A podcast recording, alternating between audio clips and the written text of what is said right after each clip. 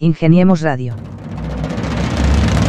Hola, ¿qué tal? ¿Qué tal? Como cada semana estamos acá de nuevo en Ingeniemos Radio, el espacio de la Facultad de Ingeniería de los ingenieros más tesos de la Universidad de Antioquia. Y como siempre, mis compañeros de mesa de trabajo, el profesor Francisco Vargas, profe, bienvenido. Hola Mauricio, un saludo para todos. Hoy en nuestro programa número 10. Bienvenidos nuevamente a Ingeniemos Radio. Hola Gabo. Hola decano, ¿cómo están? Bienvenidos a Ingeniemos Radio. Saludos a la gente que nos escucha por alguna casualidad en plataformas como Anchor, Breaker, Google Podcast, Overcast, Pocket Cast, Radio Public y eh, desde luego en Spotify además de nuestras redes sociales en Facebook, en Twitter y en Instagram, donde también estamos reproduciendo estos contenidos. Ingeniemos Radio, una presentación de la Facultad de Ingeniería de la Universidad de Antioquia para el Mundo Práctico. Búsquenos en portal.uda.edu.co, en facebook.com, Facultad de Ingeniería UDA y en nuestras redes sociales, Ingeniemos Radio. Y para entrar en materia, pues Profe Francisco, ¿a quién tenemos hoy? Un invitado de lujo, Mauricio, el profesor John Ramiro Agudelo Santamaría. Él es ingeniero mecánico egresado de nuestra universidad en el año 95, profesor de nuestra facultad y él está al frente de uno de los grupos más eh, significativos, representativos en nuestra facultad, que es el grupo Gmail. Profesor, bienvenido, muchas gracias por aceptar la invitación y por estar aquí con nosotros. Muchas gracias, decano. Una feliz tarde para todos los que nos escuchan en Ingeniamos Radio. Encantado de estar en este espacio. Gracias por su invitación. Profe, qué bueno tenerlo aquí. Usted es ingeniero mecánico de la Universidad de Antioquia de la década de los 90, 1995. Doctor en Ciencias Térmicas de la Universidad Politécnica de Madrid en España del 98. Y entendemos que tiene un posgrado de Penn State University en Advanced Topics and Diesel Combustion, es decir, esto todo lo que tiene que ver específicamente con el asunto del diésel. Para no mencionar sino estos tres datos de una larga hoja de vida. ¿Cómo vemos el asunto del diésel hoy por hoy, especialmente en América Latina? Eh, bueno, Gabriel, empezaste una pregunta bien complicada porque tiene tanto de largo como de ancho, desde lo técnico, desde lo político y desde lo económico, lo social, lo sostenible. Es muy difícil abordar en cortas palabras una pregunta tan compleja eh, de todas maneras, eh, digamos, desde lo que a mí me compete más, desde lo técnico, eh, tendría que decir que mm, el diésel es un combustible que se usa en el motor que hasta ahora tiene más eficiencia térmica posible. No se ha inventado a la fecha uno que tenga tanta eficiencia como el motor diésel. fe de eso es que toda nuestra economía a nivel local, a nivel nacional, eh, incluso me atrevo a decir que a nivel mundial eh, se mueve justo con, este combustible, de manera que eh, cualquier impacto sobre él nos va a, impactar directamente el patrón de desarrollo económico. El diésel mm, tiene sus facetas positivas y negativas. ¿no? La más negativa salió en el año 2012 en una comunicación que hizo la Agencia de Investigación Internacional sobre Cáncer, que tiene sede en, Francia, en Lyon, que emitió un comunicado donde decía que las emisiones de los motores diésel eran cancerígenas para el ser humano. Y justo desde ahí eh, empezó toda una larga historia que ha producido eh, un desmantelamiento de nuestros ingenieros que trabajan en temas automotrices diésel, particularmente tenemos varios egresados nuestros de ingeniería mecánica en Centro Europa que se vieron afectados por eso, trabajan empresas eh, con, con, la parte de diésel. Eh, y sí, luego ya eh, el mundo entero se enteró de lo que fue el escándalo de Volkswagen, el, el Volkswagen Scandal, en el que le hacían un truco a las unidades de control electrónica para que ellas sintieran cuando el vehículo estaba siendo sometido a pruebas de certificación de emisiones y entonces el vehículo todo entraba en un modo especial de operación. Eh, y luego cuando eh, salían a la calle y lo aceleraban normal y la gente conducía normal en las calles, pues ya emitía lo que, lo que realmente emitía. Entonces, ese escándalo que luego trajo consigo a otras empresas muy importantes del mundo automotriz, eh, Volkswagen fue la punta del iceberg, como decimos, pero realmente estaban muchos involucrados allí, europeos sobre todo. Eh, este problema fue descubierto en los Estados Unidos implicó ya un tono más desde lo político, muy negativo para, para el diésel.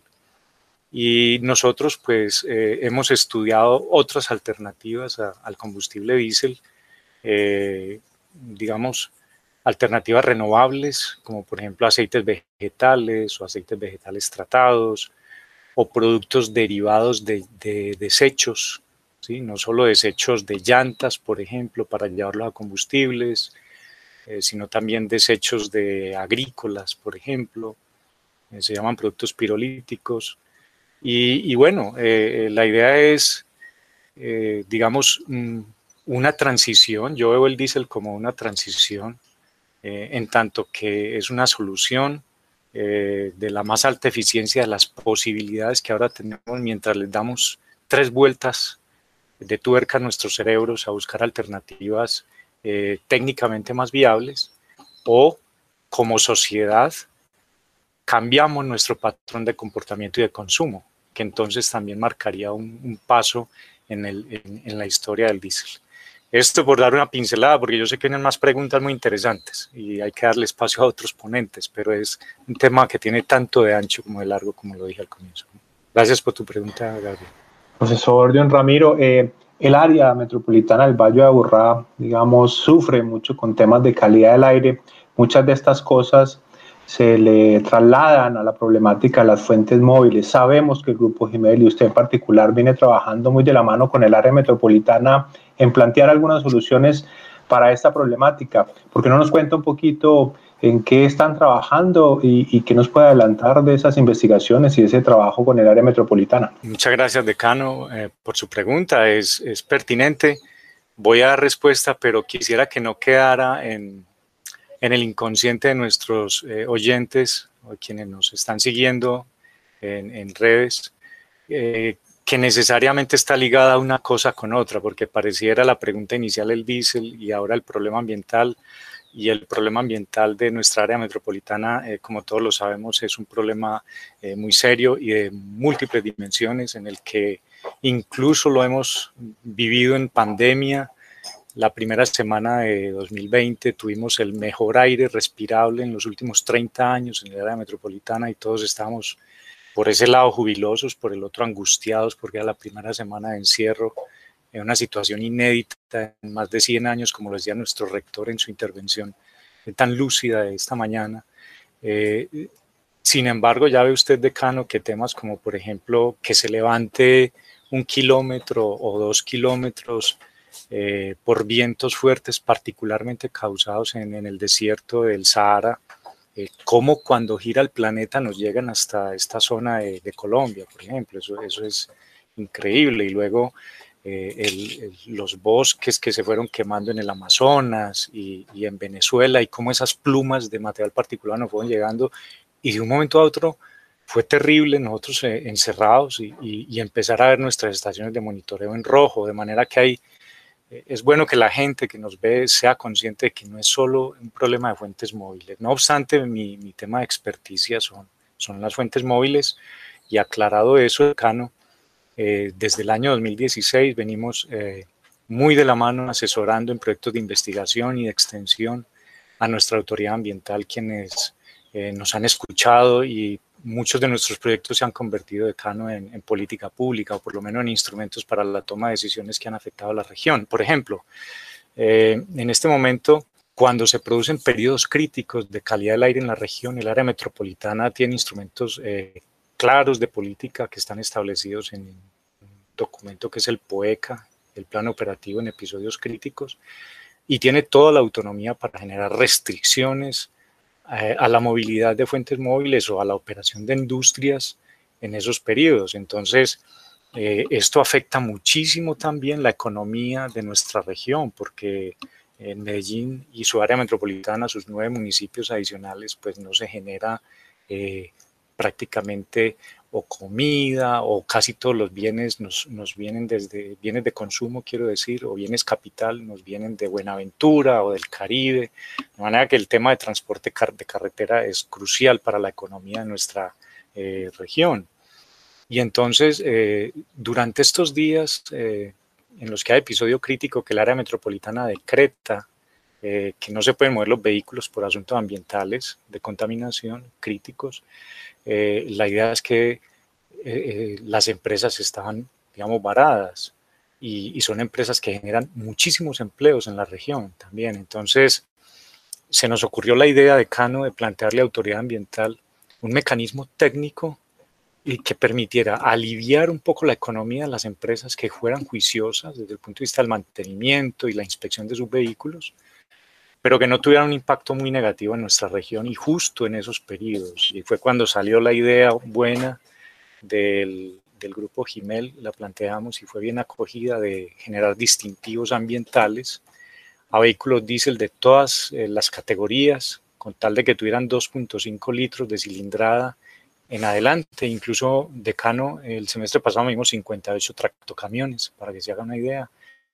El, año pasado medimos 1.547 vehículos, de los cuales aprobaron, es decir, se hicieron acreedores eh, a ese distintivo que elaboramos entre el área metropolitana y la Universidad de Antioquia, 772, el 50%, que fueron beneficiados justo en ese periodo crítico que se declaró la primera semana de octubre de 2019 y más particularmente, y fue muy crucial para ellos, eh, decano eh, y oyentes, perdón, asistentes, en este, sobre todo en este periodo crítico que fue tan clave para el país, porque hay que reconocer lo que el transporte, digamos, estuvo al frente en una situación en la que todos estábamos en nuestros hogares angustiados. Y fíjese que a nosotros nos llegaba comida, no nos faltó comida, incluso ordenábamos cosas y estaban ahí porque el transporte no paró. Y entonces fueron a esos que tuvieron el, sello ambiental a los que se les dio, eh, digamos, preferencia. Ahora, de ese primer piloto de investigación, eh, salieron muchas dudas, ¿no? Por ejemplo, ¿cuánto es la validez de nuestro distintivo, el que ponemos desde el área metropolitana y la Universidad de Antioquia? No estaba claro. Eh, no solo cuánto es la validez, sino eh, será que se puede crear una empresa público-privada o una spin-off, una startup desde nuestra universidad, que sería una cosa muy interesante generar empresa para, para este tipo de nuevas pruebas porque es, lo que estamos haciendo es novedoso en Colombia y en Latinoamérica, eh, para sustituir a una prueba que no sirve en Colombia, como lo hemos demostrado en un proyecto con el área metropolitana, que es la opacidad que se hace en los CDAs. Esa pregunta está abierta y le estamos dando respuesta en este momento desde el grupo Gimel de nuestra Facultad de Ingeniería de la Universidad de Antioquia en un convenio nuevo que tenemos con el área metropolitana de CAN. Profesor John Ramiro, usted es una persona pues que tiene una alta conciencia ambiental y pues me he dado cuenta de eso en las varias entrevistas que le he hecho para diferentes proyectos. Y hablando de eso, pues contémosle también a nuestros oyentes que nos escuchan a esta hora, pues en las diferentes regiones del departamento de Antioquia y a través de las redes en otra parte del mundo. Otro de los proyectos que ustedes trabajan es con el programa Colombia Científica, que está financiado por el Ministerio pues, de Ciencias y por el Banco Mundial, donde ustedes buscan patentar la sustitución de diésel, parcialmente por bialcoholes, y no es una mezcla, sino un sistema electrónico de suministro en la emisión de ese combustible. O sea, para entender ese tema, pues lógicamente uno tiene que estar muy profundo en ese asunto de la ingeniería mecánica, de la química y otras tantas disciplinas que se mezclan ahí. Pero expliquemos a los oyentes, ¿cómo así que los bialcoholes y de dónde sale ese, biocombustible? Muchas gracias por tu pregunta, Mauricio. Eso eh, fue una idea que eh, se, le ocurrió, se nos ocurrió en conjunto a un amigo mío, eh, barranquillero, y a mí. Estábamos pensando en... El crédito, era el crédito. sí, a, Lesmes Corredor de Uninorte. y, y, yo que pues hemos sido amigos en lo personal por años, desde 1994 más o menos nos conocemos y veníamos pensando en, el, digamos, en el panorama energético nacional. Eh, te estoy hablando de hace 10 años, ¿no? El panorama energético nacional y las posibilidades del país, donde veíamos el gas natural como una alternativa que iba cobrando espacio al diésel y a la gasolina, lo veíamos bien.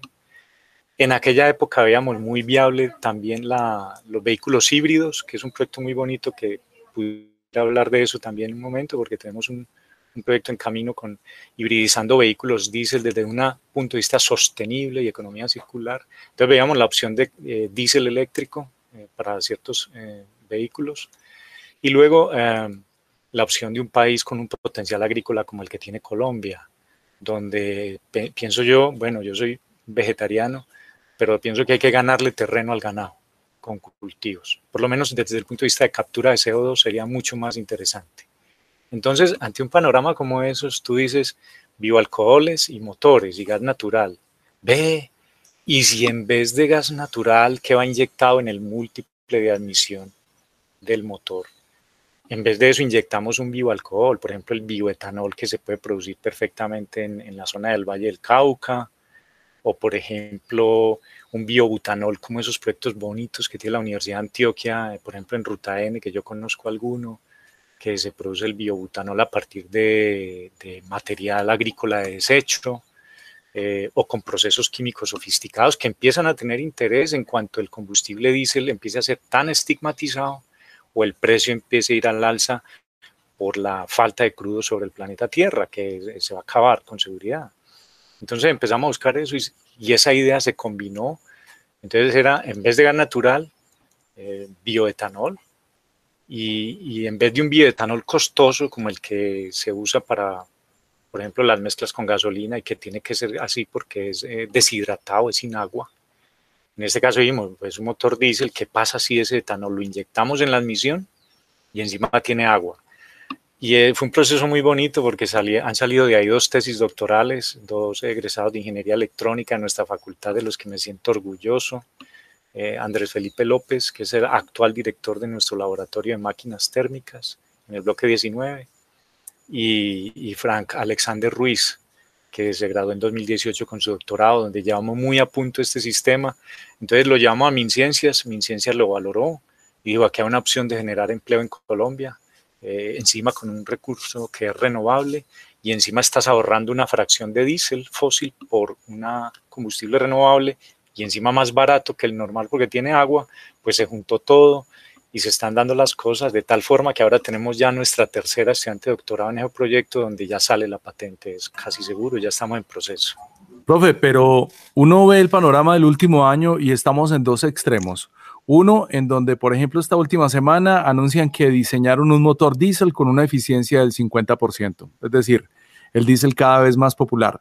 Y en el otro extremo, pues tenemos el desgaste y de la reputación de marcas como BMW, la misma marca Audi y todo el conglomerado de, de, BMW, de lo que ha sido el escándalo del año, del último año, con lo que hablábamos al inicio de Volkswagen inicialmente, pues que es la empresa más importante de Alemania, pero las otras también parece que estaban en, en el mismo orden.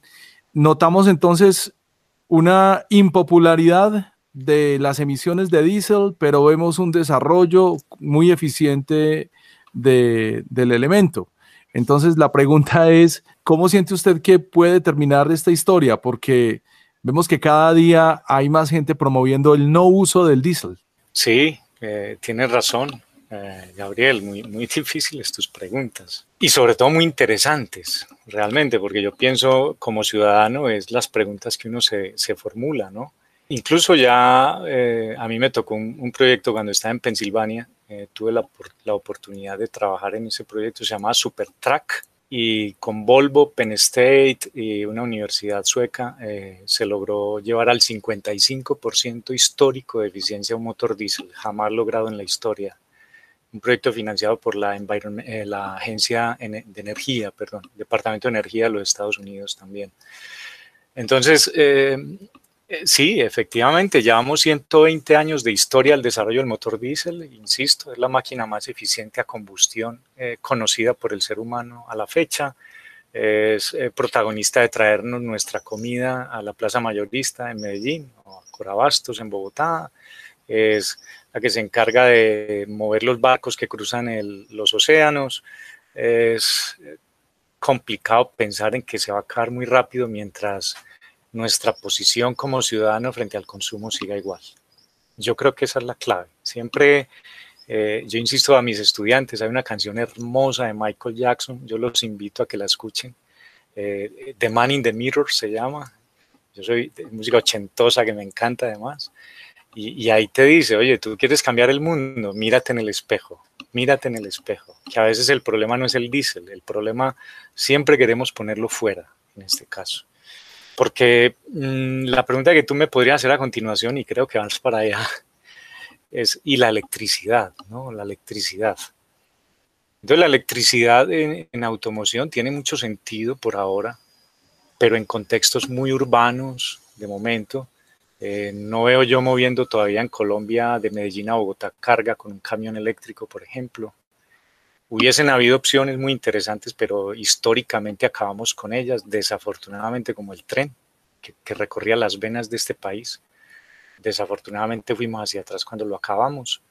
Y, y, fuera de eso, el cambio a la electricidad implica entonces un cambio de paradigma de petróleo a cobre, simplemente es eso. Te lo digo porque vivo en una zona afectada por la minería o por lo menos asustados por un proyecto minero muy grande que hay, eh, que quisiera denunciarlo, pues es el proyecto Anglo Gola Shanti, aquí en el distrito minero del suroeste antioqueño, particularmente en Jericó.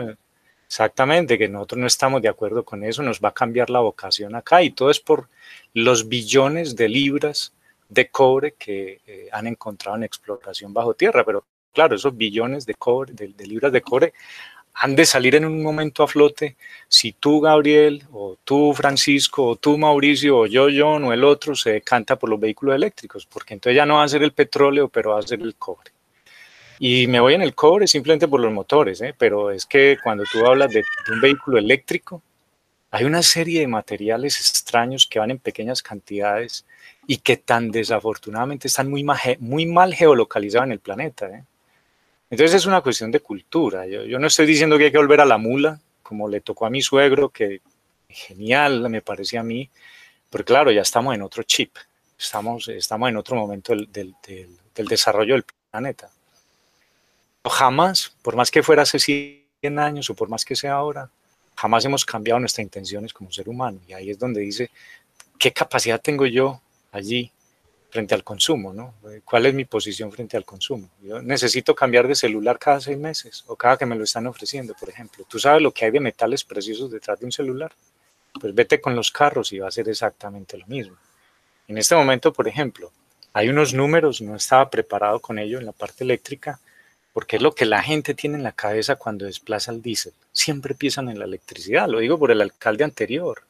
Eso hizo Federico Gutiérrez eh, y sus asesores eh, se volcaron profundamente a la electricidad para hacer de Medellín la ciudad, por lo menos la segunda después de Santiago de Chile, en, el sistema de transporte masivo eléctrico. ¿no? Eh, tenemos 64 buses eléctricos, yo no digo que no funcionen, han de funcionar bien, pero ya ustedes ven lo que hubo detrás. Hidroituango ha sido un problema que lo tenemos ahí como una piedra en el zapato los antioqueños en este momento. Y todo eso viene por el crecimiento en la demanda de electricidad. Sin más ni menos, es cambiar un problema del petróleo a, la electricidad. Muy interesante las reflexiones, profe. Muchas gracias por compartirla con nosotros y muchas gracias por habernos acompañado en este, en este programa, Ingeniemos Radio, que busca eso, que conozcamos un poco más de lo que hacen todas las personas que conforman la Facultad de Ingeniería, pero también de cómo piensan y cómo y por qué hacen lo que hacen todos los días. Profe, muchas gracias, un gusto haber conversado con usted y esperamos volver a tenerlo por aquí.